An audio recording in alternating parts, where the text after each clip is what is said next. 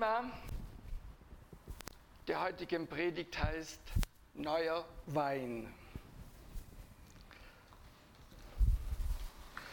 Heute haben wir ja schon Abendmahl gefeiert. Da hat ja geheißen, dieser Kelch ist der neue Bund in meinem Blut. Oder in der Hochzeit zu Kanaa, da war es ja so, das ähm, habe ich in letzter Predigt einfach schon erzählt. Da war ein, eine Hochzeitsfeier, ein großes Fest. Und dann ging unglücklicherweise der Wein aus und die Mutter von Jesus, sie bat Jesus, dass er etwas unternehmen sollte. Und die Mutter beauftragt, Maria beauftragte dann ähm, einfach die Diener, Sie sollten das tun, was Jesus ihnen sagte. Und so mussten sie äh, sechs so große Tongefäße füllen mit Wasser. Und Jesus hatte dieses Wasser gesegnet und dieses Wasser wurde zu Wein.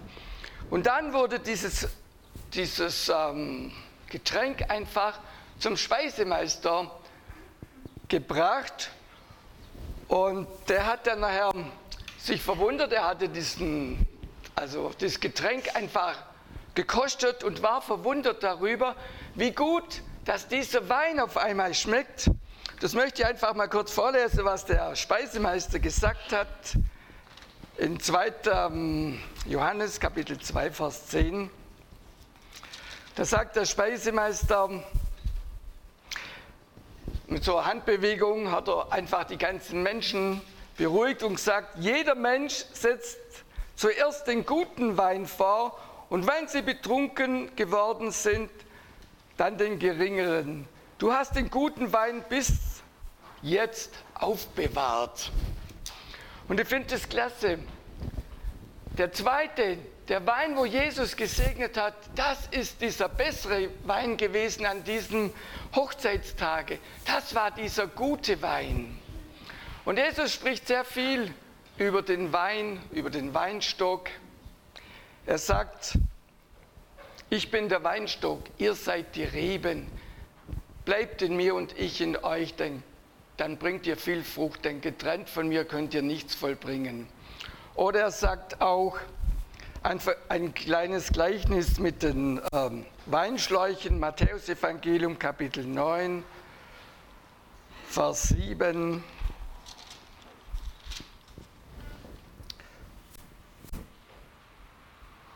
9, Vers 17.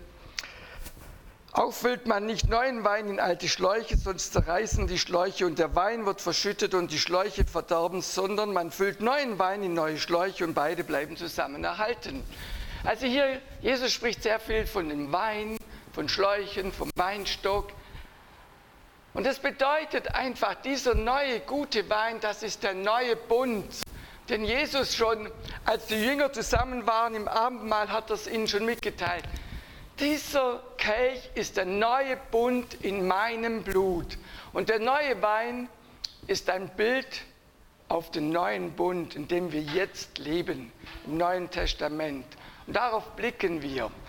Darauf können wir schauen. Und ich möchte mit euch zusammen heute eine Bibelstelle oder einen Text anschauen.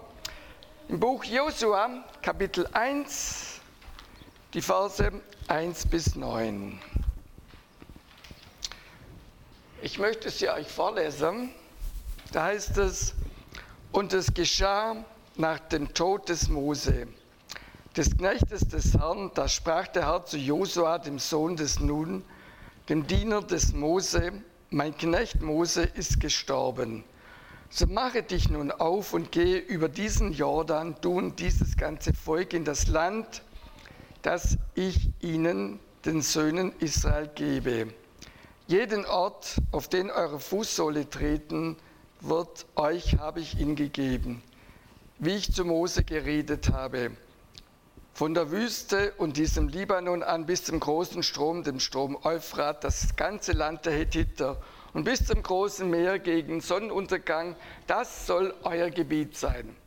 Es soll niemand vor dir standhalten können, alle Tage deines Lebens. Wie ich mit Mose gewesen bin, werde ich mit dir sein. Ich werde dich nicht aufgeben und dich nicht verlassen. sei stark und mutig.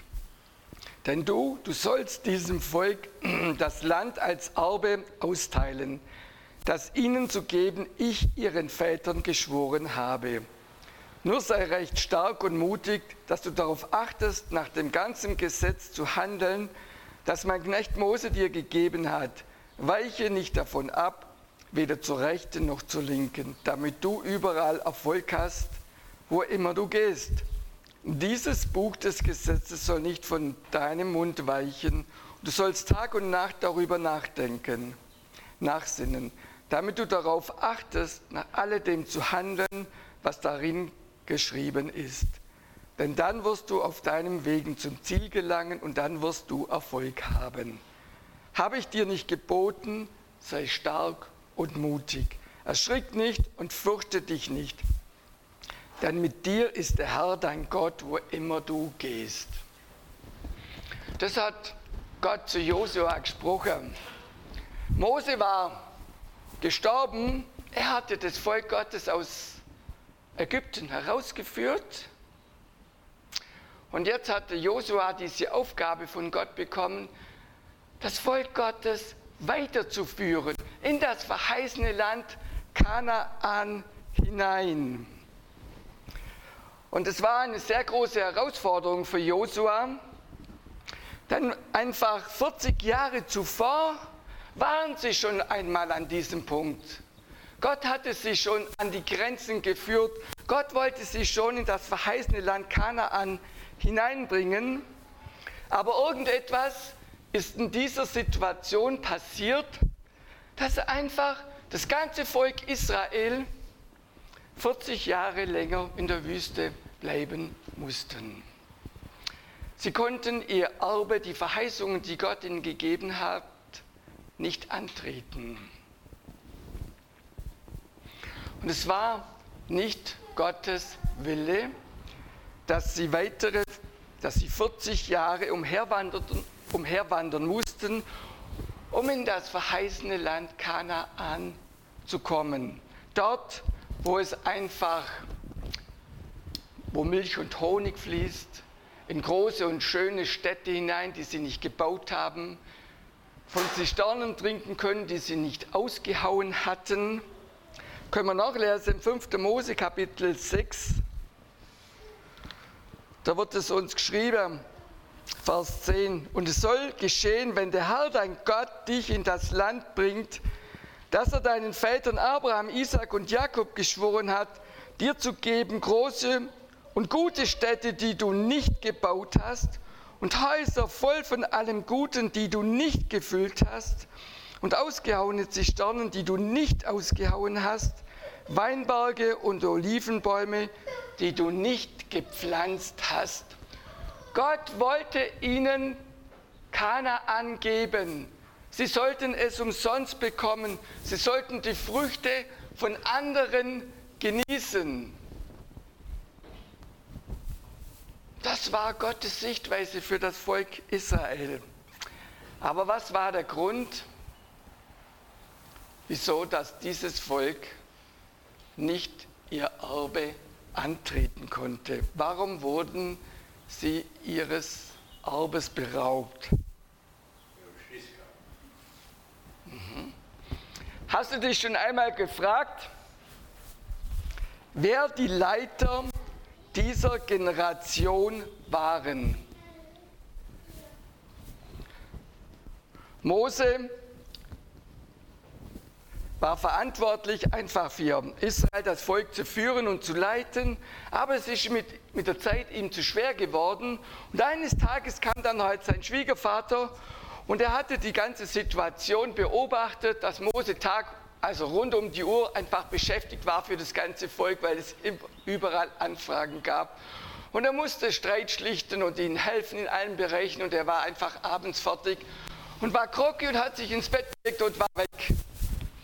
Genau, und sein Schwiegervater erkannte die Situation, dass es einfach zu viel wird für Mose und dass er einfach keine Zeit mehr hat für nichts und für gar nichts. Und deshalb sagt, gab ihm sein Schwiegervater einen Rat, er soll sich zuverlässige, fähige, gottesfürchtige Männer suchen, die auch, ähm, die auch unbestechlich sind, um ihnen zu helfen, das Volk Gottes zu führen.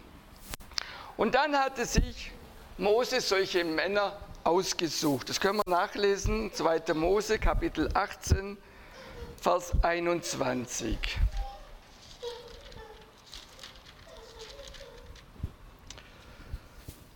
Da heißt es, du aber suche dir aus dem ganzen Volk tüchtige, gottesfurchtige Männer aus, zuverlässige Männer, die ungerechten Gewinn hassen und setze sie ein und setze sie über sie. Oberste von 1000, Oberste von 100, Oberste von 50 und Oberste von 10. Damit sie dem Volk jederzeit Recht sprechen. So hat es Mose dann halt auch getan. Er hatte einfach auf den Rat seines Schwiegervaters gehört und hatte diese zuverlässigen Männer ausgesucht, die gottesfurchtig waren, die fähig waren, Mose zu helfen, das Volk Gottes zu führen, zu leiten, Recht zu sprechen. Und höchstwahrscheinlich hatte Mose aus diesen fähigen Personen zwölf Kundschafter ausgesucht, 40 Jahre vorher, um als Kundschafter in das Land Kanaan zu ziehen um das, und um dieses Land auszukundschaften. Sehr wahrscheinlich hatte er aus diesen Leitern heraus die entsprechenden Personen gesucht.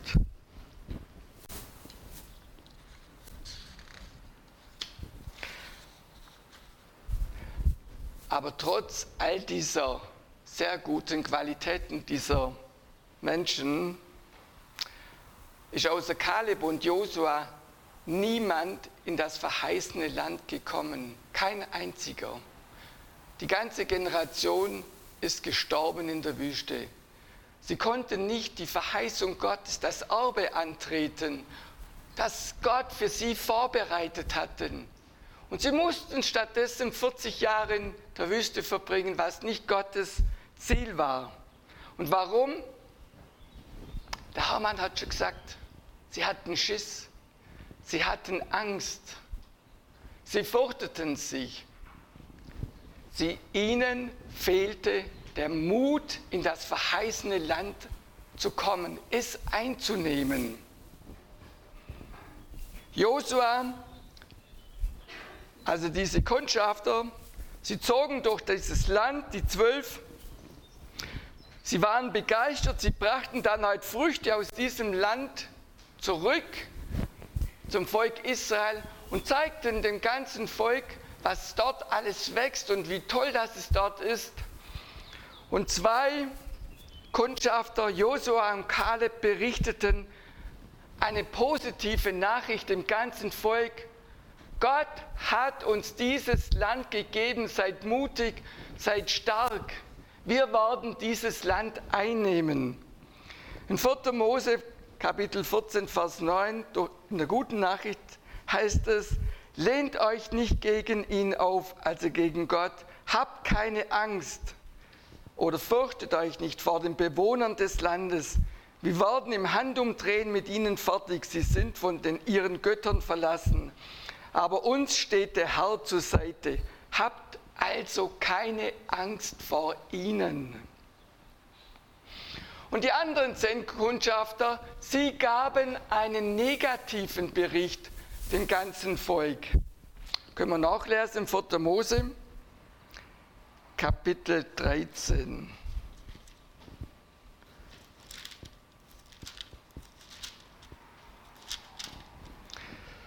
Verse 31 bis 33.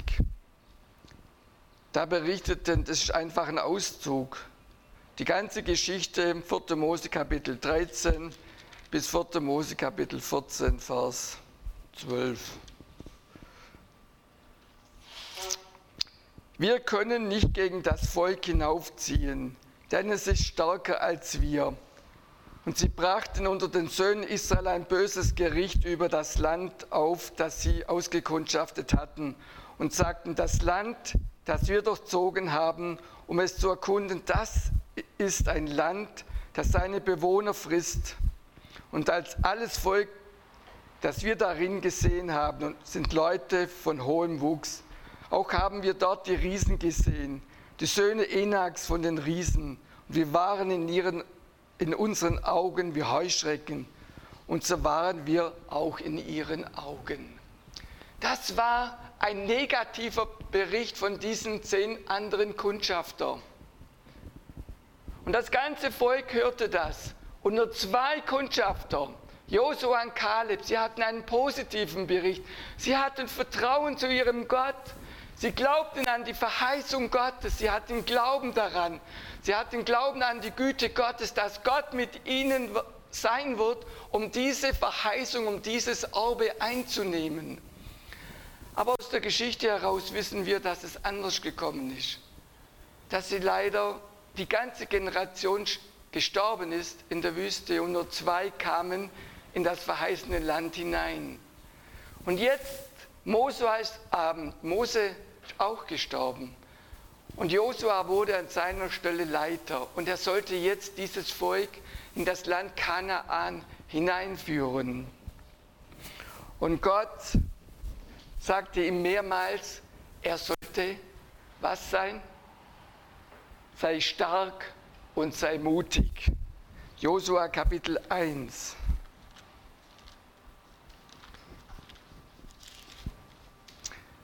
Sei stark und mutig, denn du, du sollst diesem Volk das Land als Erbe austeilen. Oder weiter unten heißt es, Vers 7 wieder, nur sei recht stark und mutig, dass du darauf achtest, nach dem ganzen Gesetz zu handeln. Sei stark und mutig, erschrick nicht und fürchte dich nicht, denn mit dir ist der Herr dein Gott, wo immer du hingehst.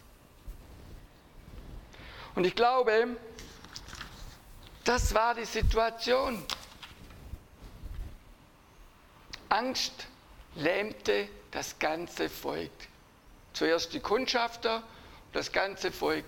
Sie, hatten, sie konnten ihr Erbe, das Gott für sie verheißen hat, nicht antreten. Und jeder von uns, wo gläubig ist, ist auch irgendwie ein Leiter und wir sind herausgefordert. Angst kann uns lähmen. Angst lähmt uns, so wie das ganze Volk Gottes.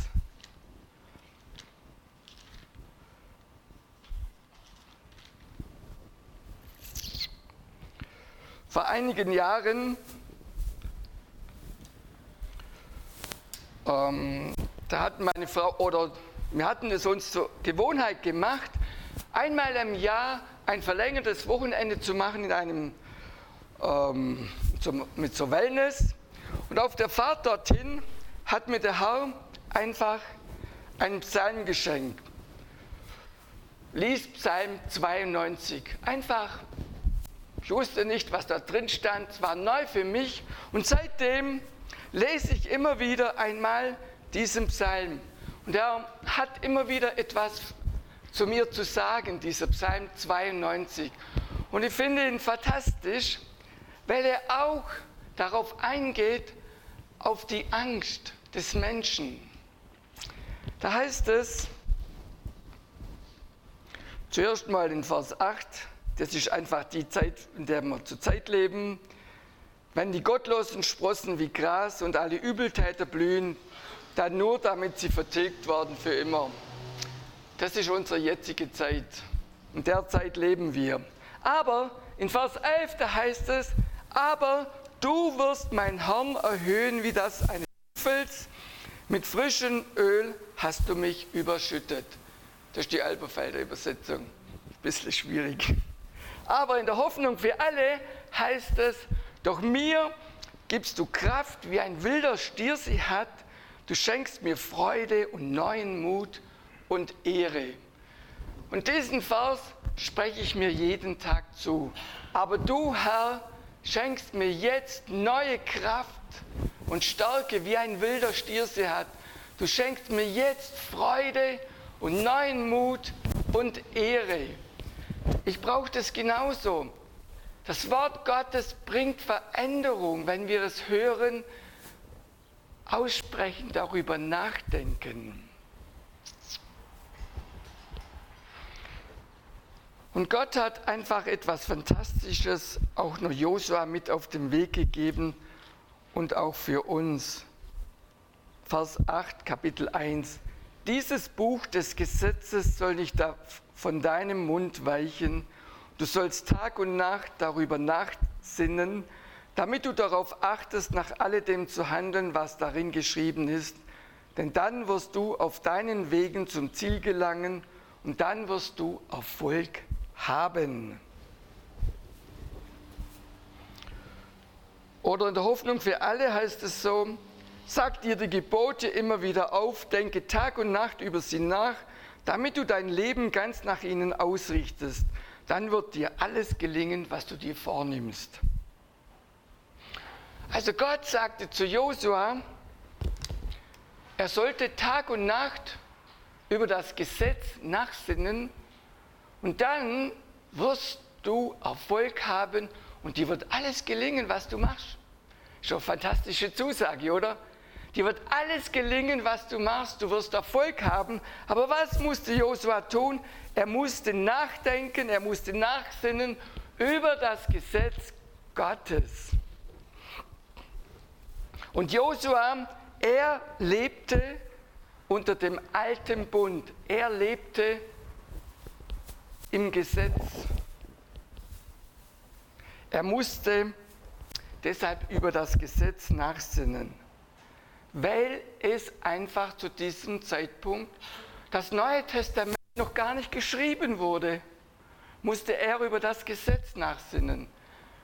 Josua lebte 1400 Jahre vor Christus. Das war seine Aufgabe. Aber jetzt für uns, was bedeutet es für uns? Christus hat alles vollbracht am Kreuz auf Golgatha. Christus ist das Gesetzesziel, uns zur Glaubensgerechtigkeit. Römer 10, Vers 4. Oder nach der guten Nachricht, denn seit Christus ist das Gesetz nicht mehr der Weg zum Heil, Vielmehr gilt jetzt, alle, die im Glauben auf Christus vertrauen, werden vor dem Gericht Gottes als gerecht anerkannt werden. Also Christus hat für uns das Gesetz erfüllt am Kreuz auf Golgatha.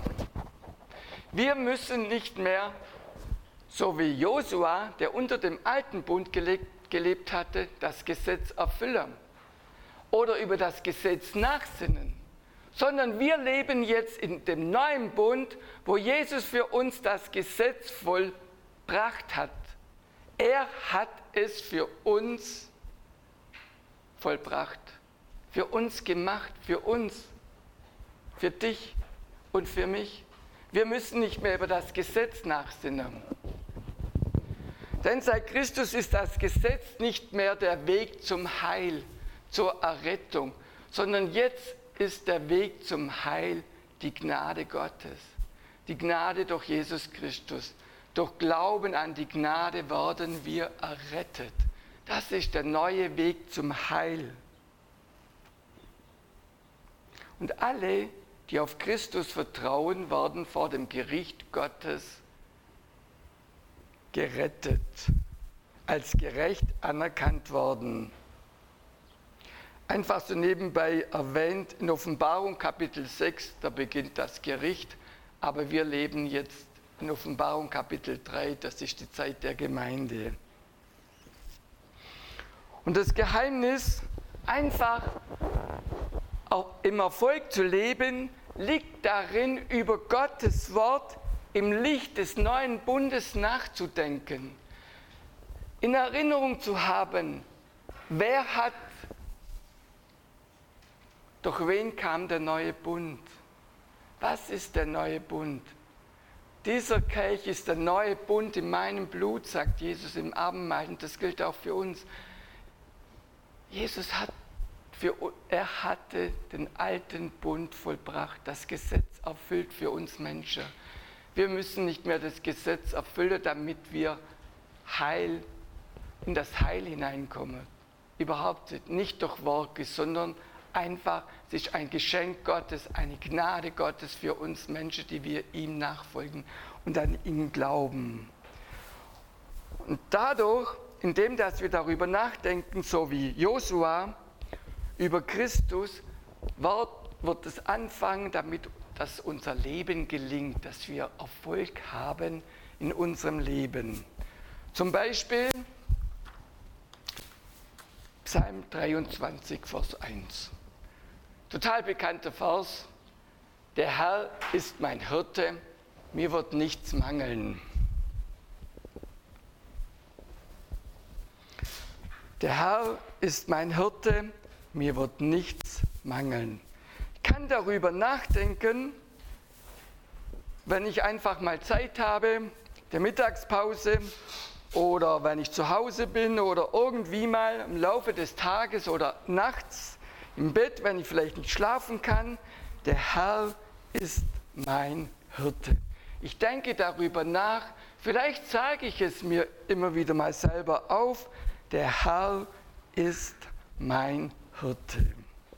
Und dann wird mit der Zeit, indem dass du dir es vorsagst und darüber nachdenkst, wird eine Veränderung in dir auftreten. Weil dir auf einmal klar wird, tatsächlich, der Herr Christus ist mein Hirte. Mir wird nichts mangeln. Er wird mir helfen in jeder Lebenssituation. Es gibt keinen Mangel für mich. Er wird für meine Familie sorgen.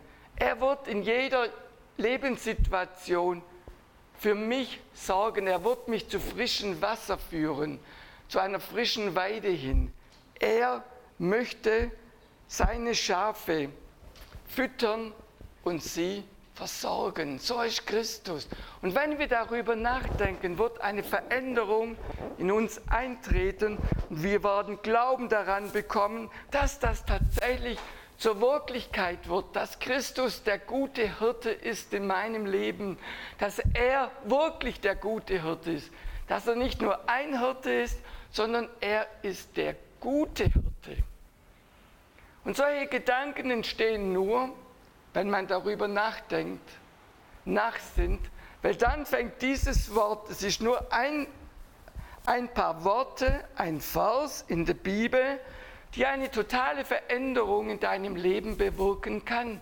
Wenn du anfängst, so wie Josua, darüber nachzusinnen, darüber nachzudenken, es dir aufzusagen. Weil durch das, durch, den, durch das Hören des Wortes Gottes wenn ich mir diesen Vers aufsage, höre ich es, der Herr ist mein Hirte, mir wird nichts mangeln und Glauben entsteht in mir, in meinem Herzen. Und es wird mit der Zeit Veränderung bewirken. So ist der Herr. Und das bringt uns dann Erfolg im Leben, sodass unser Leben gelingt, wenn wir unseren Blick auf ihn richten, auf das vollbrachte Werk an Christus.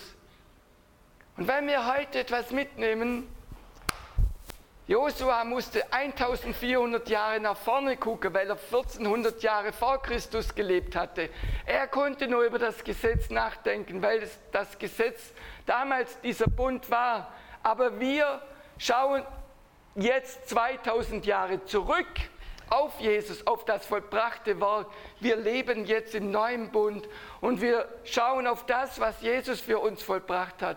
Wir müssen nicht mehr über das Gesetz nachsinnen, sondern wir sinnen über Jesus Christus nach. Er ist der gute Hirte. Er schenkt Veränderung. Auch dort, wo wir in Herausforderungen sind in unserem Leben, und das kann jeden Tag passieren, die sind einfach da manchmal. Gott ermutigt uns, das Wort Gottes bringt uns vorwärts. Stärke, Kraft, Mut, Freude, Lebenszuversicht kommt in unser Leben hinein.